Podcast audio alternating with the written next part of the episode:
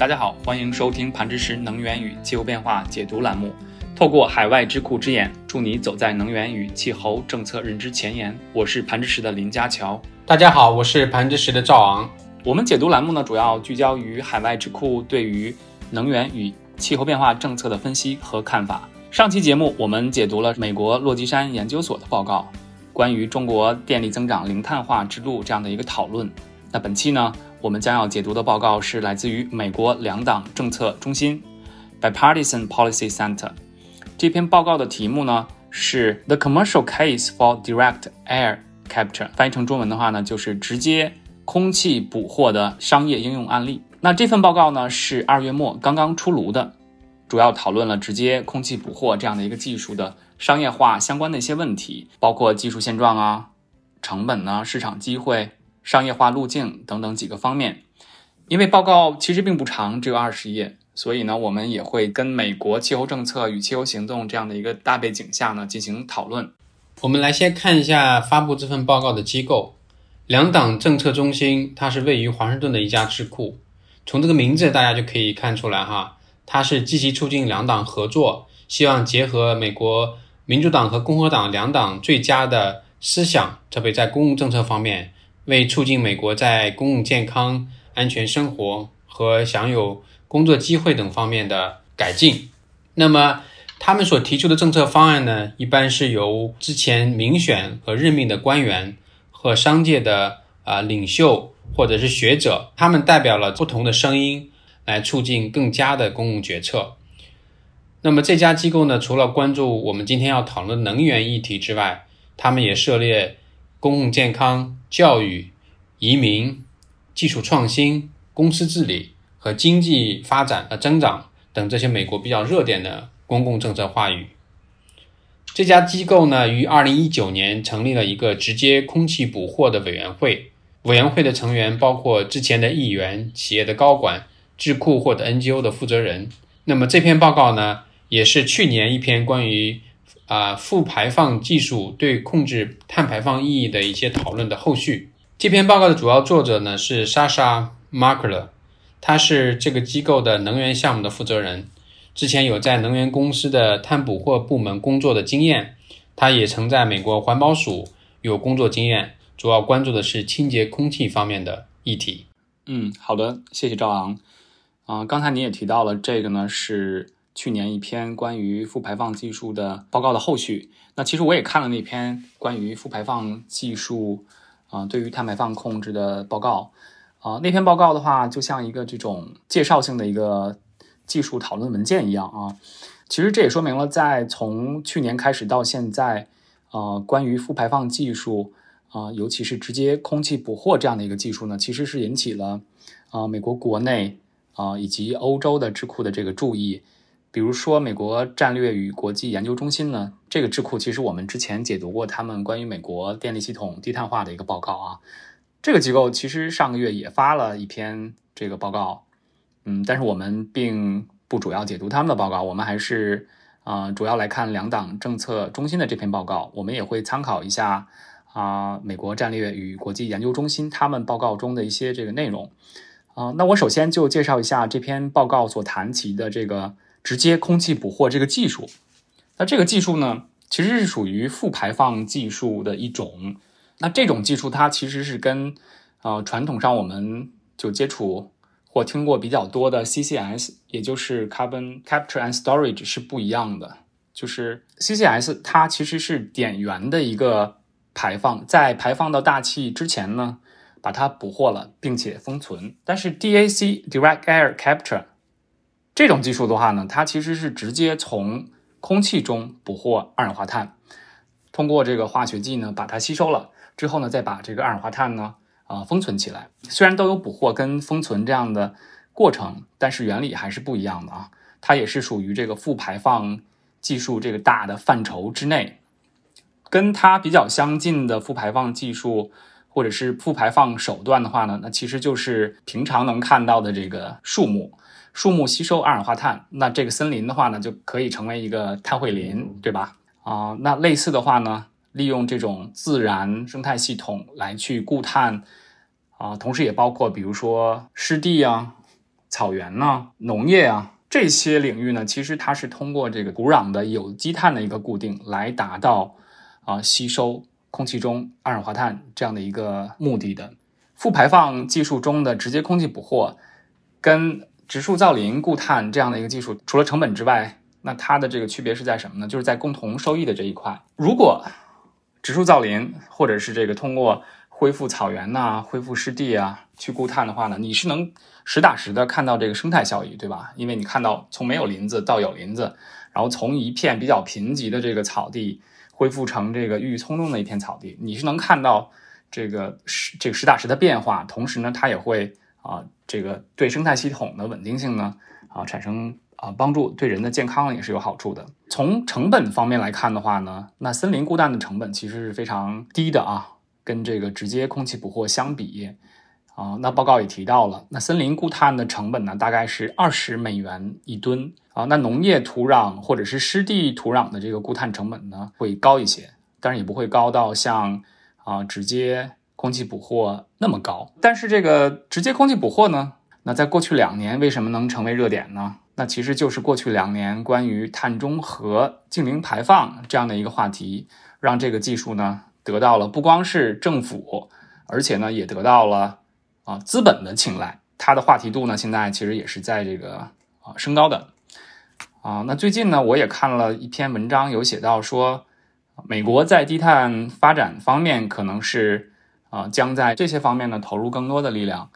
随着越来越多的国家愿意走向这个到本世纪中叶实现碳中和或者是净零排放这样一个目标的情况下，啊，那各种技术路径啊都会放在一个大的情景下讨论。那么，如果要真的要实现净零排放的话，那负排放技术在最后完成这个目标的这过程当中就扮演着非常重要的角色。也从是也正是从这个角度，呃，CCUS 和啊我们说的直接捕获的这个空气当中的二氧化碳这样的技术就显得更重要一些。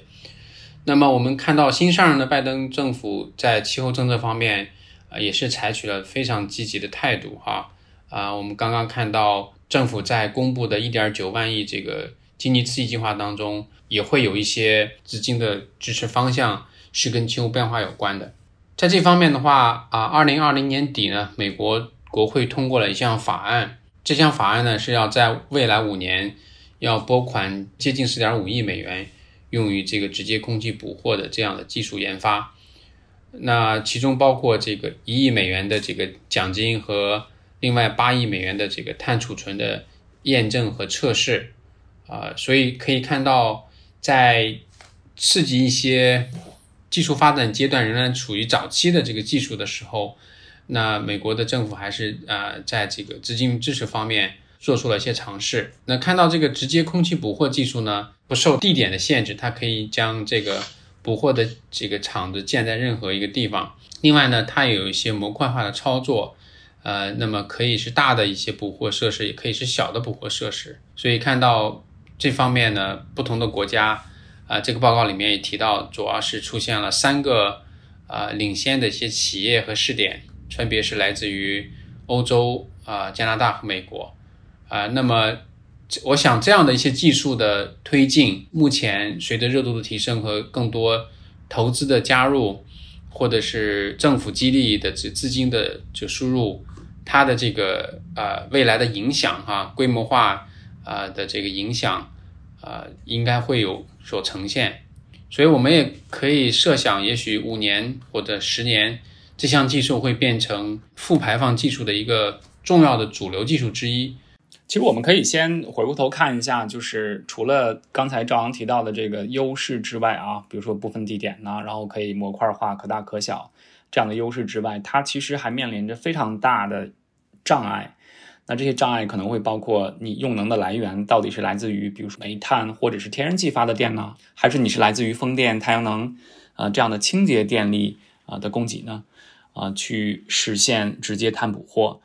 那除了能源之外，还涉及到这个其他方面的这个成本，比如说这个化学剂的使用。那现在的成本的话呢，其实是非常高的啊。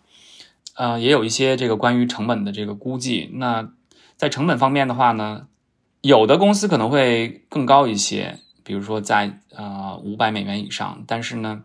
报告给出的一个估计是在这个一百到二百五十美元每吨二氧化碳捕获这样的一个成本的级别啊，那能做到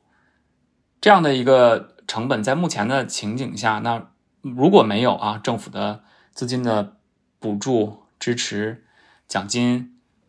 如果没有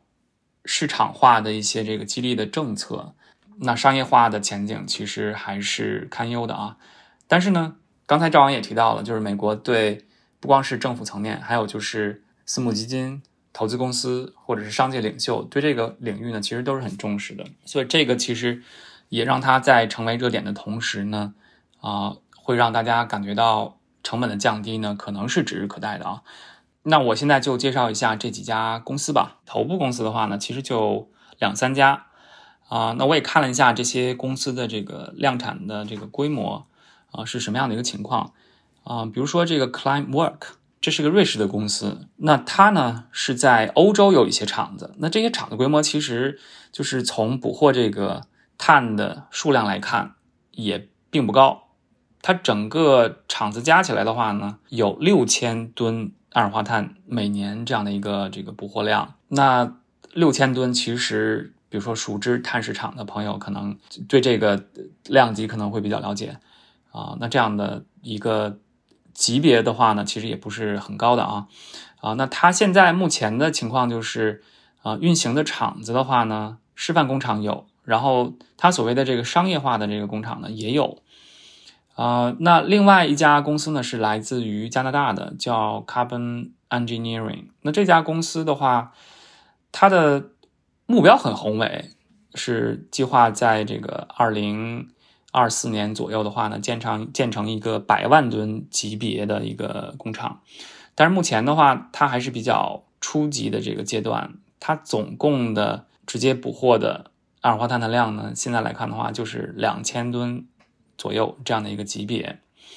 啊，那最后一家公司呢，是来自于美国的，这家公司叫 Global Thermostat。那这个公司我也看了一下，他们目前的情况其实还是稍微落后于瑞士跟加拿大的这两家公司的。那他们目前示范工厂也没有在运行，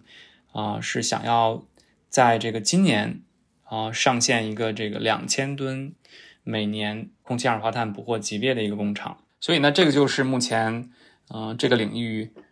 技术发展的情况，那目前呢，也就是有十几个示范及商用的工厂，那每年碳捕获的量呢，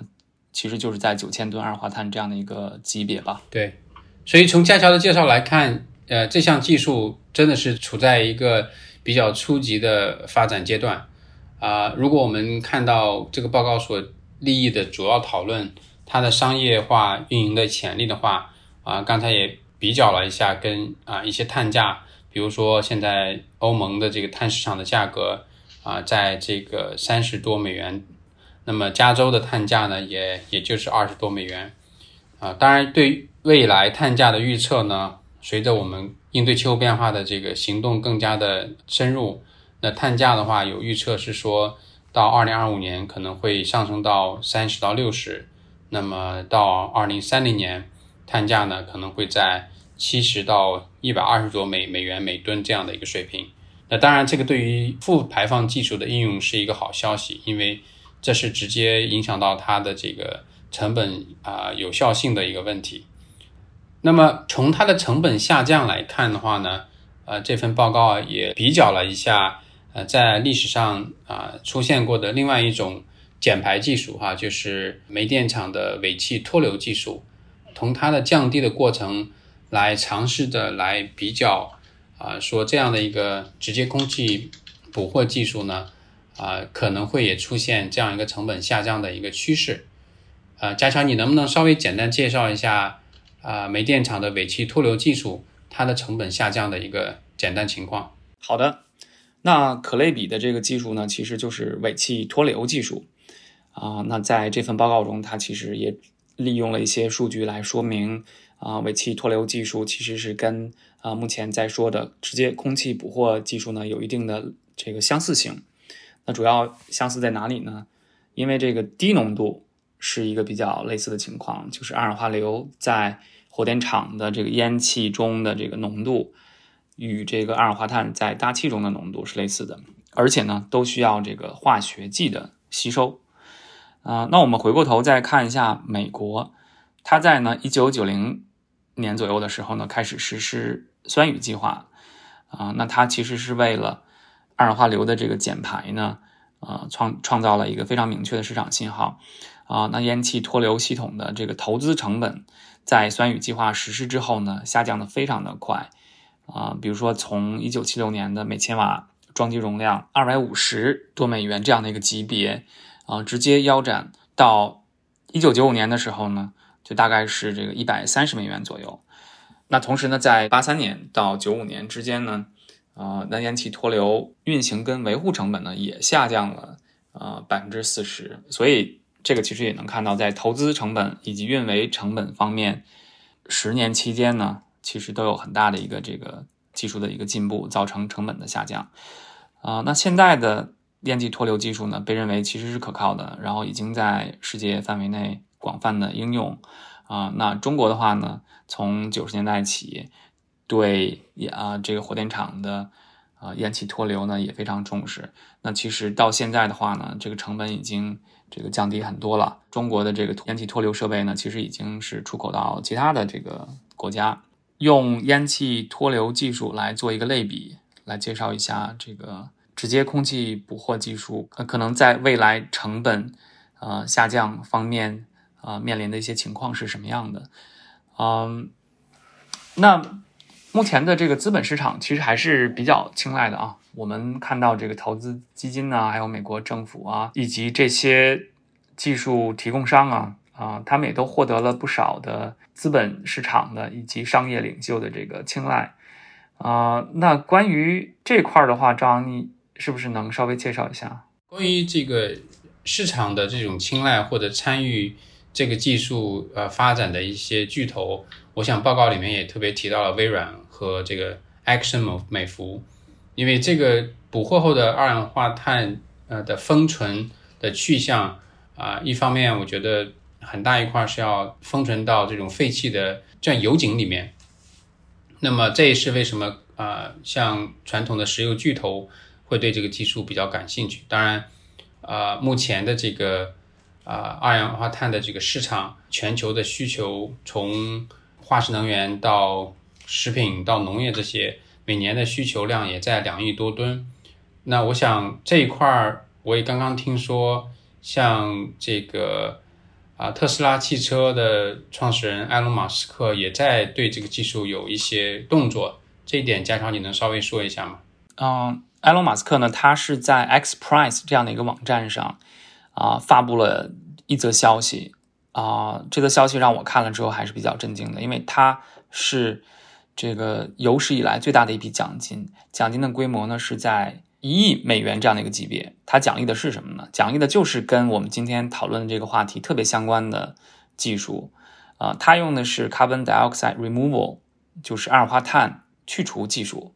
啊。其实直接空气捕获技术呢也是这个大类中的。啊，那这样高的一个奖励的规模，这个是有史以来最大的一笔啊啊！感兴趣的朋友也可以去啊 xprize 到 org 上面去看一看它的这个申请的程序以及条件都是什么样的。啊，刚才提到关于呃市场的规模，因为投资比较青睐的这个原因，也是因为看到它未来发展的这种空间。那根据报告里面所提到的《经济学人》的估计，哈，直接空气捕获的市场呢？到二零五零年的时候，可能会超过五千亿美元，因为届时每年要清除约五十亿吨二氧化碳，而按照当时的这个二氧化碳价格一百美元每吨的这个来计算的话，它的市场规模是相当大的。当然，为了达到这样一个规模，啊，这种从目前一年大概捕获九千吨到一年捕获五十亿吨这样的一个巨大的这种。啊，规模的差异的话，需要的投资也是非常可观的。那经济学人的预计呢，是要实完成这样的目标，要实现高的限制，大概达到七千五百亿美元的投资。而这个投资跟二零一九年全球清洁能源投资总额相比，啊，是差了大概啊百分之一百哈。那清洁能源投资二零一九年总额是在全球达到了是三千六百三十亿美元。所以从这个角度来讲的话，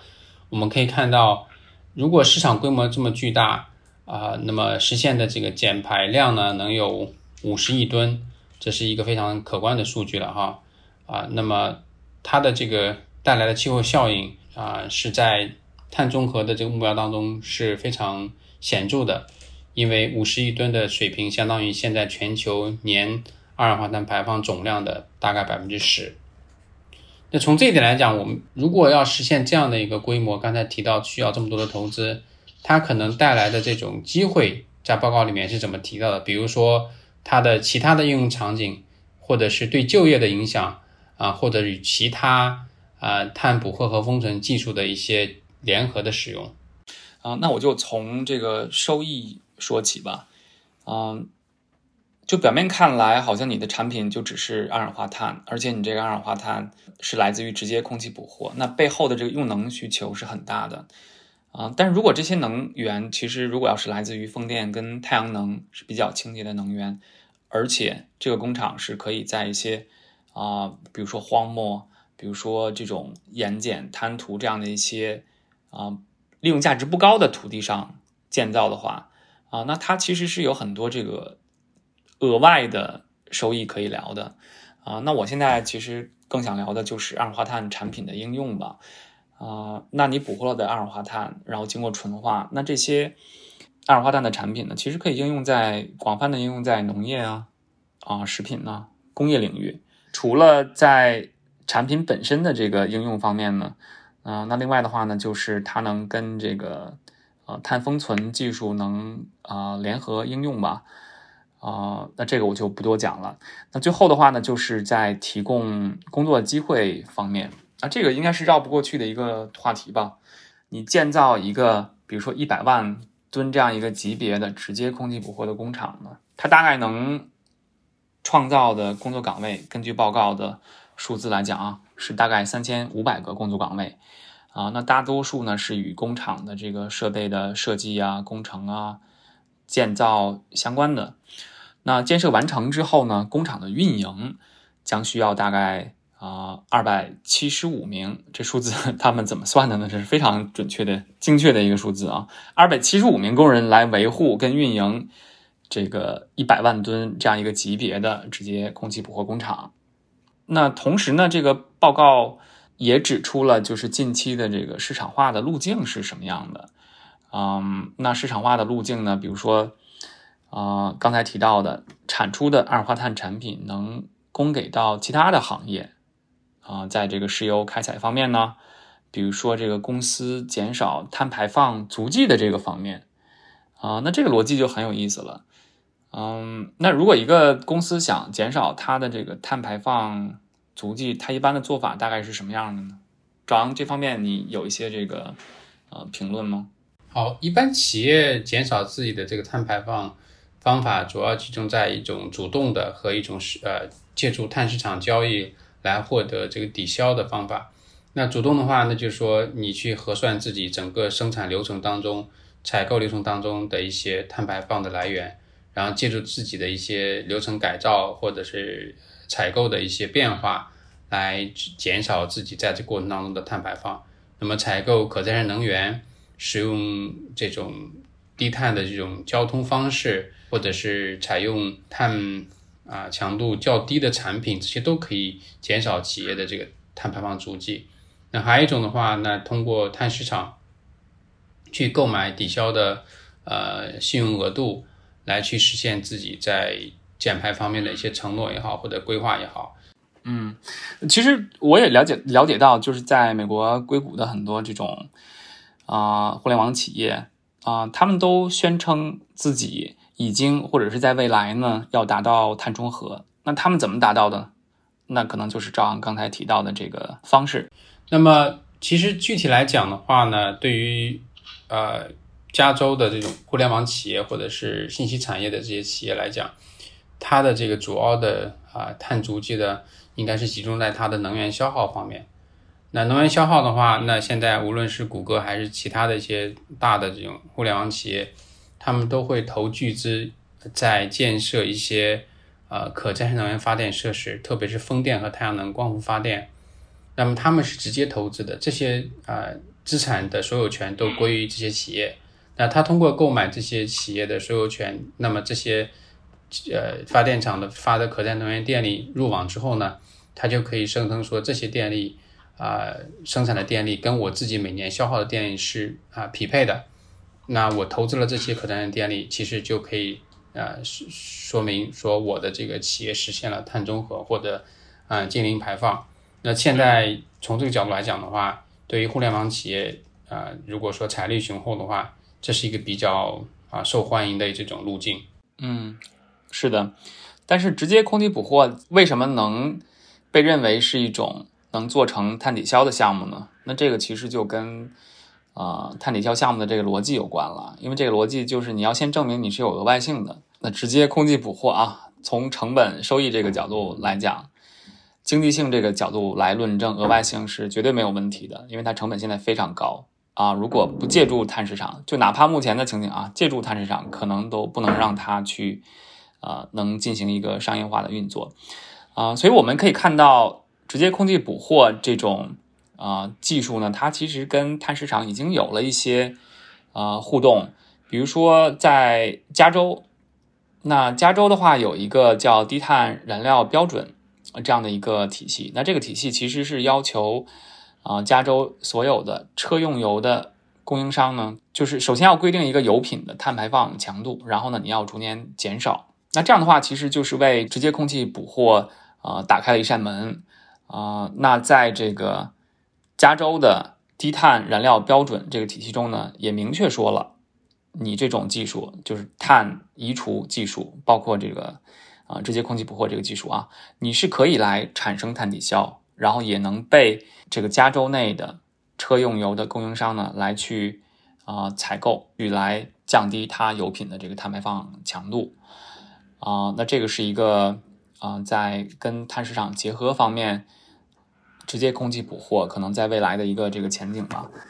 那另外，美国还有另外一个机制吧，来去啊促进跟碳捕获相关的技术的应用。那这个的话呢，并不是直接给你钱，而是通过对碳捕获企业的一个税收优惠政策，其实是一个啊所谓的叫四十五 Q 税收优惠政策这样的一个制度